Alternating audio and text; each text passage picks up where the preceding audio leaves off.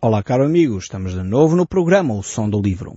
E eu creio sinceramente que esta próxima meia hora poderá mudar radicalmente a sua vida, pois Deus quer falar consigo, mesmo depois de desligar o seu rádio.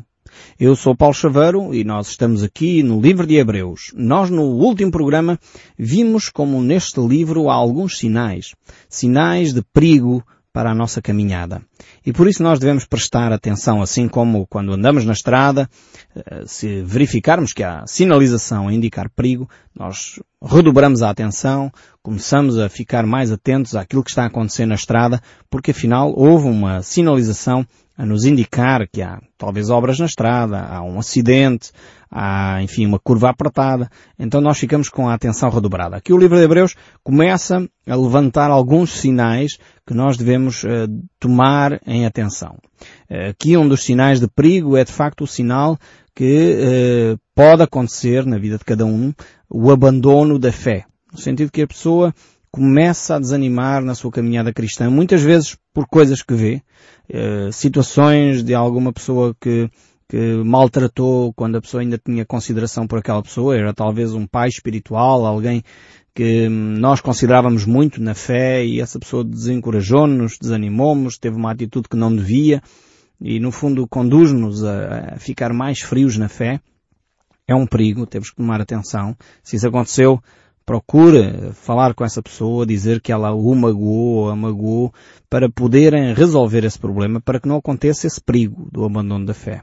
O apóstolo aqui uh, escreve esta carta aos hebreus uh, e relembra, no fundo, as circunstâncias em que eles estão a viver. E é um perigo que eles estavam uh, a experimentar, esse perigo do abandono da fé. Porquê? Porque havia perseguição.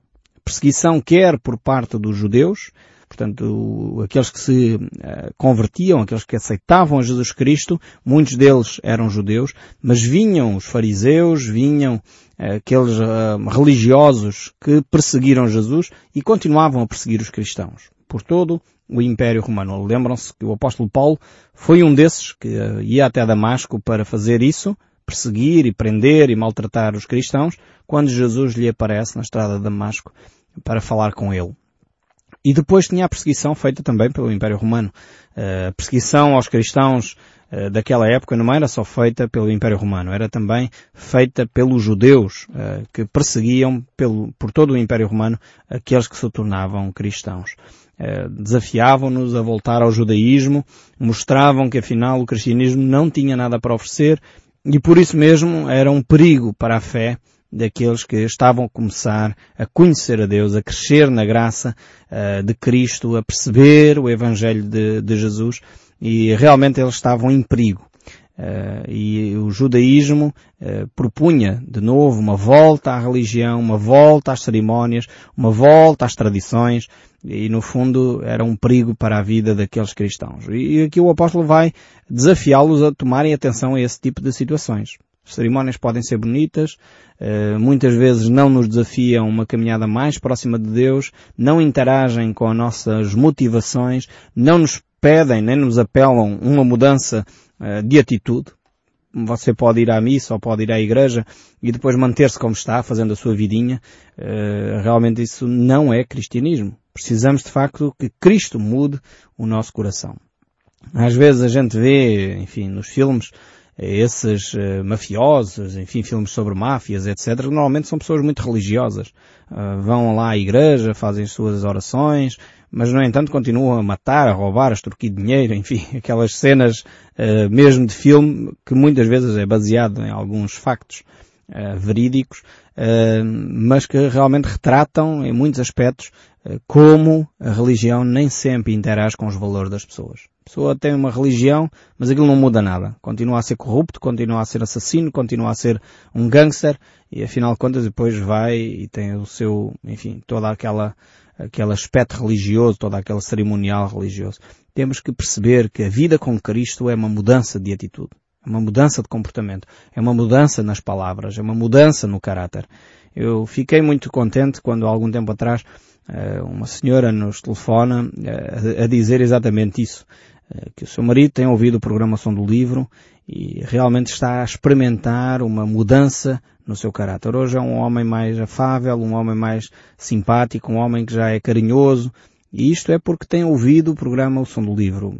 Eu dou graças a Deus, porque de certeza é porque Deus está a transformar o coração deste homem. É aí que Deus está a agir. Há algum tempo atrás também recebemos, uh, recebi aliás um, uma, um contacto de uma pessoa que veio ter comigo, um senhor que veio ter comigo agradecendo aquilo que Deus estava a fazer na vida, na vida do pai dele. Que era um homem que tinha a oportunidade agora de ouvir o Evangelho e Deus estava a transformar o coração dele. É isto que é cristianismo. É a pessoa ouvir a palavra de Deus e depois o caráter é mudado. Uma pessoa que passava a vida a gritar já não grita mais. Uma pessoa que era irada, sempre zangada, deixa de ser assim. Porque Deus, através do seu Espírito Santo, começa a mudar o seu coração. Então é necessário realmente deixarmos Deus transformar o nosso coração. Mas isso é só pela graça de Deus. há pouco tempo estava a escrever um, num blogzinho uma referência, enfim, um desafio, um encorajamento àqueles que, uh, que de alguma forma uh, desejam vencer uh, o mal com o bem. Como diz Romanos, uh, nos desafia a essa vida de vencer o mal com o bem. E realmente a nossa tendência muitas vezes é pagar na mesma moeda em vez de vencer o mal com o bem. E é um desafio a cada um de nós. E é por isso que eu, ao escrever nesse blog, eu dizia, é, é por isso que eu preciso desesperadamente de Cristo e é sincero. Vocês já sabem, porque eu já tenho compartilhado convosco é, exatamente este, este meu desejo e eu sei perfeitamente que em mim mesmo, como dizia o apóstolo Paulo, não há bem algum. Eu necessito de Jesus Cristo. E é por isso que nós precisamos de Cristo em nós para poder crescer na fé, mudar os nossos comportamentos. Mas vamos então olhar aqui para o nosso texto de hoje. O nosso texto de hoje é Hebreus capítulo 6 e vamos começar no verso 1, onde temos aqui um texto eh, que vai ser um texto que nos desafia ao crescimento na fé. O apóstolo Paulo no capítulo anterior fala acerca das crianças que só querem leite e não querem comer carne sólida, enfim, alimento sólido, não querem comer legumes, não querem comer aquela comida que já custa a engolir. Uh, mas isso é sinal de meninice na fé. Nós precisamos dar um passo mais na nossa maturidade cristã e não ficar, enfim, simplesmente pela meninice na fé, mas crescer à imagem e à semelhança de Cristo. Muitas vezes quando nós ficamos, e o que é que isto quer dizer, meninice na fé? É quando nós ficamos centrados em nós próprios. Já repararam que a maior parte das crianças querem a atenção para si. Elas, enfim, se tiver um bebê eh, pequenino nas suas mãos, com meses, ele não vai estar muito preocupado em se a mãe está triste, abatida, se a mãe não dormiu bem a noite porque teve que acordar várias vezes para lhe dar de mamar. Não, a criança chora porque tem fome e os adultos têm que se virar para lhe dar atenção. Isto é meninice na fé. E há cristãos assim, ficam ofendidíssimos porque o pastor passou na rua ou o padre passou na rua e uh, não o cumprimentou. Alguém estava a dizer, ah, pastor, eh, tem alguma coisa contra mim? E perguntou-se, então mas porquê? Ah, é que passou por mim na rua e não me cumprimentou. Mas não cumprimentei porque não o vi. Quer dizer, e a pessoa que é menina na fé pensa logo que o pastor tem uma coisa contra ele, fica logo ofendido.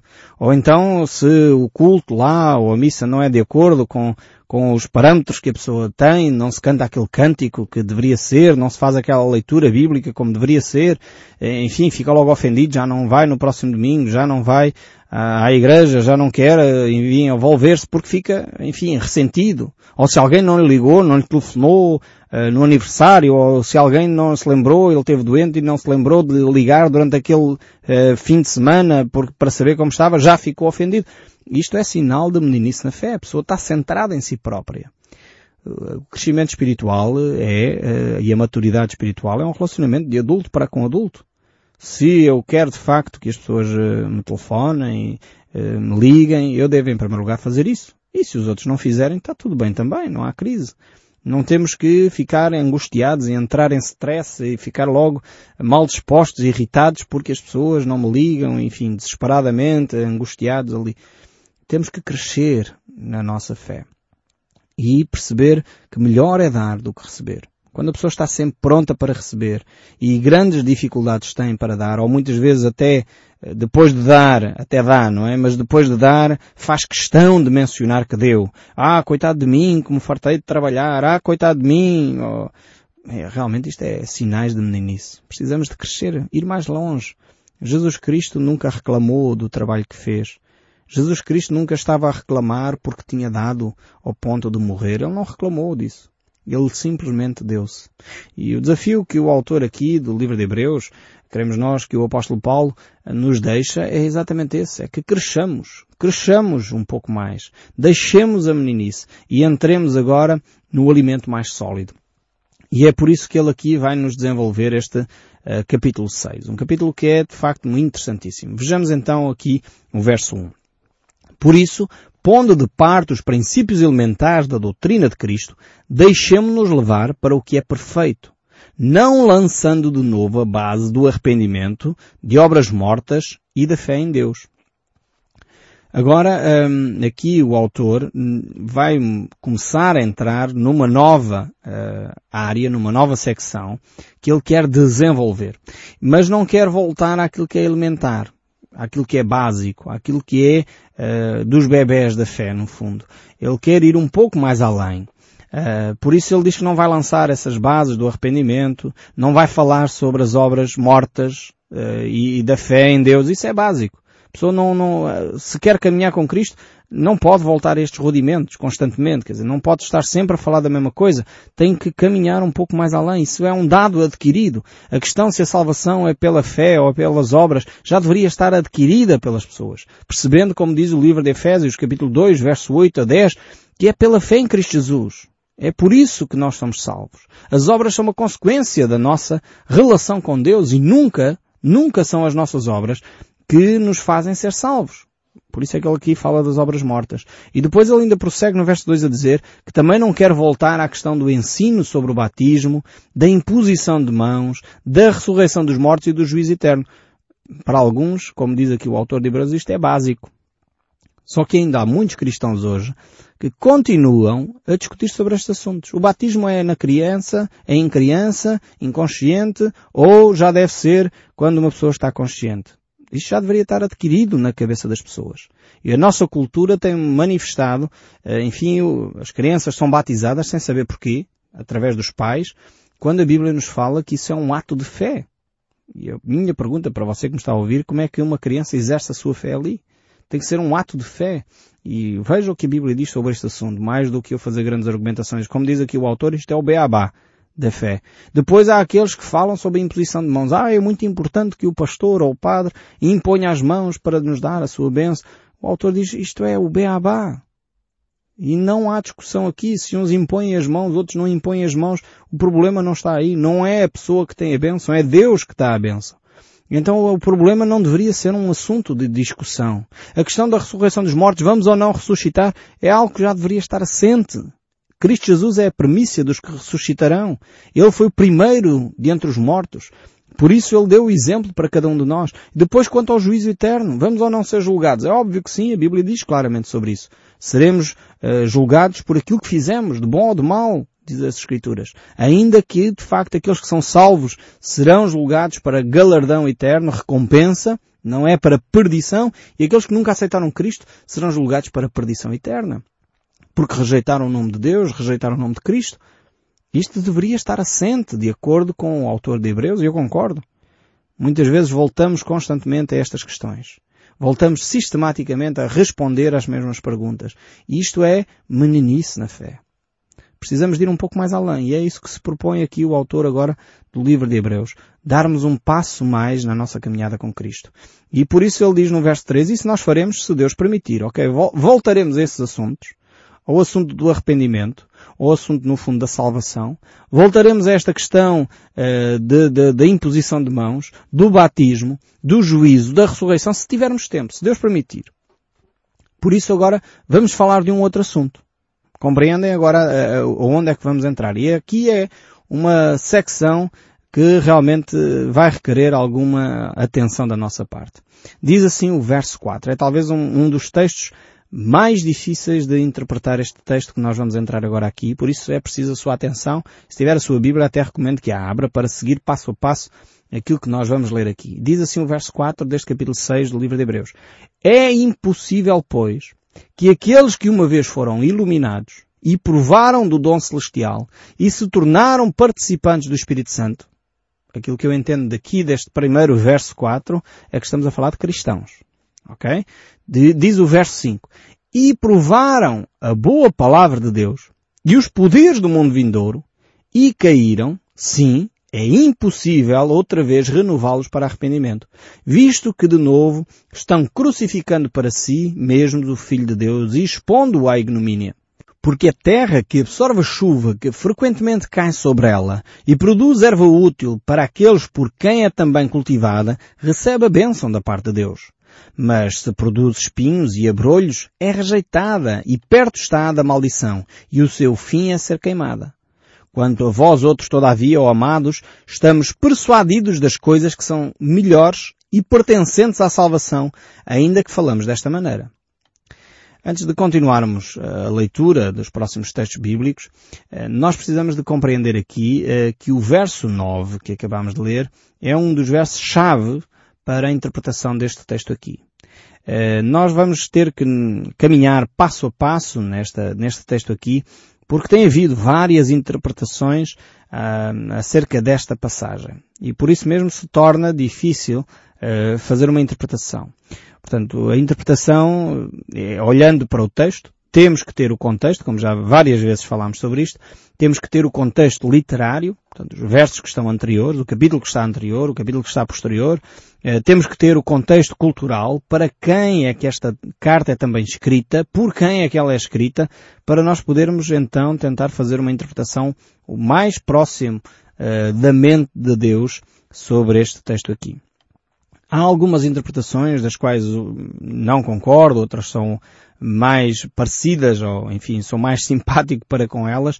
No entanto, eh, temos que olhar para elas para podermos ter talvez eh, uma possibilidade vasta daquilo que alguns intérpretes das Escrituras, e que são cristãos, filhos de Deus, fazem eh, acerca deste texto. Uma das interpretações possíveis para este texto é que ele se trata, ou ele aponta, para a perda da vida eterna.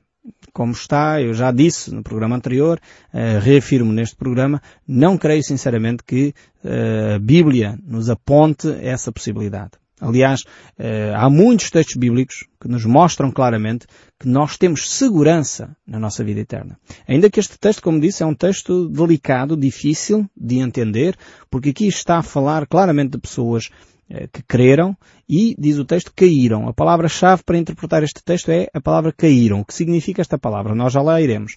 Mas por isso mesmo alguns autores pensam bem aqui, se foram pessoas que Uh, são cristãos, experimentaram a vida com Deus, foram iluminados, tocaram no poder de Deus, portanto foram, uh, experimentaram o poder do Espírito Santo e agora caíram, significa que perderam a vida eterna. Mas eu gostaria, em contraposição a esta ideia, ler alguns textos bíblicos, alguns textos que nos mostram que há segurança na, na nossa salvação. Por exemplo, se nós olharmos para o livro de Romanos, capítulo 8, sugiro que você abra em Romanos capítulo 8 e, e veja o verso 1. Se não tem onde uh, ler neste momento as escrituras, anote esta referência. Romanos capítulo 8 e veja lá uh, como é que o apóstolo Paulo, o mesmo que nós acreditamos que escreveu o livro de Hebreus, eh, trata este assunto. Diz assim o verso 1. Agora, pois, já nenhuma condenação há para os que estão em Cristo Jesus. Primeiro, não há condenação para aqueles que são de Jesus. Depois, o verso 33, ainda deste capítulo 8, não vamos ler o capítulo 8 todo, mas você pode fazê-lo em casa. O capítulo 8, verso 33 ainda diz, quem intentará acusação contra os eleitos de Deus? É Deus quem os justifica. E ainda os versos seguintes diz, quem os condenará? É Cristo Jesus quem morreu, ou antes, quem ressuscitou, o qual está à direita de Deus e também intercede por nós. Quem nos separará do amor de Cristo? Será a tribulação? Será a angústia? A perseguição? A fome? A nudez? O perigo? A espada? Como está escrito, por amor de ti, somos entregues à morte o dia todo. Somos considerados como ovelhas para o matadouro. Em todas estas coisas, porém, somos mais que vencedores por meio daquele que nos amou. Temos aqui este texto tremendo que nos mostra claramente que ninguém, seja da área natural, do sobrenatural, do espiritual, nos pode condenar, separar do amor que está em Cristo Jesus. Então, é aqui uma afirmação categórica A nossa vida eterna, a nossa relação com Deus, não pode ser quebrada assim sem mais nem menos. Depois, temos a afirmação da própria, uh, das próprias palavras de Jesus Cristo, que ainda são mais uh, importantes. Encontramos-las no Evangelho de São João, no capítulo 10. O verso 27 em diante diz, As minhas ovelhas ouvem a minha voz, eu as conheço e elas me seguem. Eu lhes dou a vida eterna e jamais perecerão e ninguém as arrebatará da minha mão. Aquilo que o meu Pai me deu é maior do que tudo e da mão do meu Pai ninguém pode arrebatar. Ou seja, este texto então é fantástico. Anote João 10, verso 27 a 29. Da mão de Jesus ninguém arrebata, mas mesmo que essa hipótese fosse possível, eh, nós estamos na mão do Pai e da mão do Pai ninguém, diz o texto bíblico, pode arrebatar. Ou seja, a vida eterna não se pode perder assim. Por isso creio que provavelmente esta interpretação, esta hipótese uh, que é colocada, não me parece ser de facto a melhor interpretação deste texto do, do, livro de Hebreus. No entanto, não responde a tudo, ainda temos que continuar. Há uma outra hipótese uh, que alguns sugerem que seria, no fundo, levantar aqui uma, uma ideia hipotética. Se acontecesse, uma pessoa poderia eventualmente perder a salvação. Uh, creio sinceramente que não é isso que o autor uh, quis nos está a dizer. Uh, por isso mesmo é uma hipótese que não me parece muito viável. Esta ideia de que, esta interpretação aqui, de que este texto aqui fala de uma hipótese, ainda que é verdade que a Bíblia nos fala dos que professam a fé, mas não são verdadeiramente cristãos. Portanto, há pessoas que, no fundo, Jesus usa aquela imagem do trigo e do joio, é parecido, mas não é igual.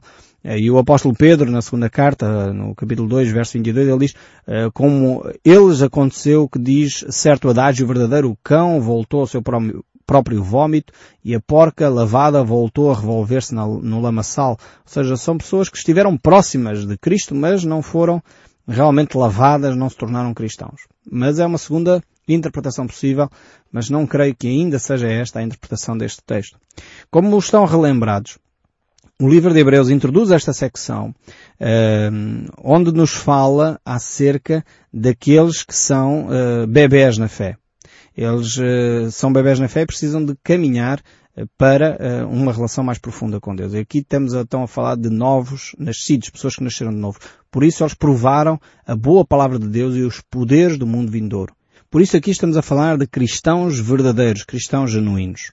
Mas nós, quanto a esta interpretação, nós iremos fazê-la então no próximo programa. Eu espero sinceramente que o som deste livro continue a falar consigo, mesmo depois de desligar o seu rádio, e volte no próximo programa para nós concluirmos este texto tão fantástico de Hebreus capítulo 6. Que Deus o abençoe. Até lá.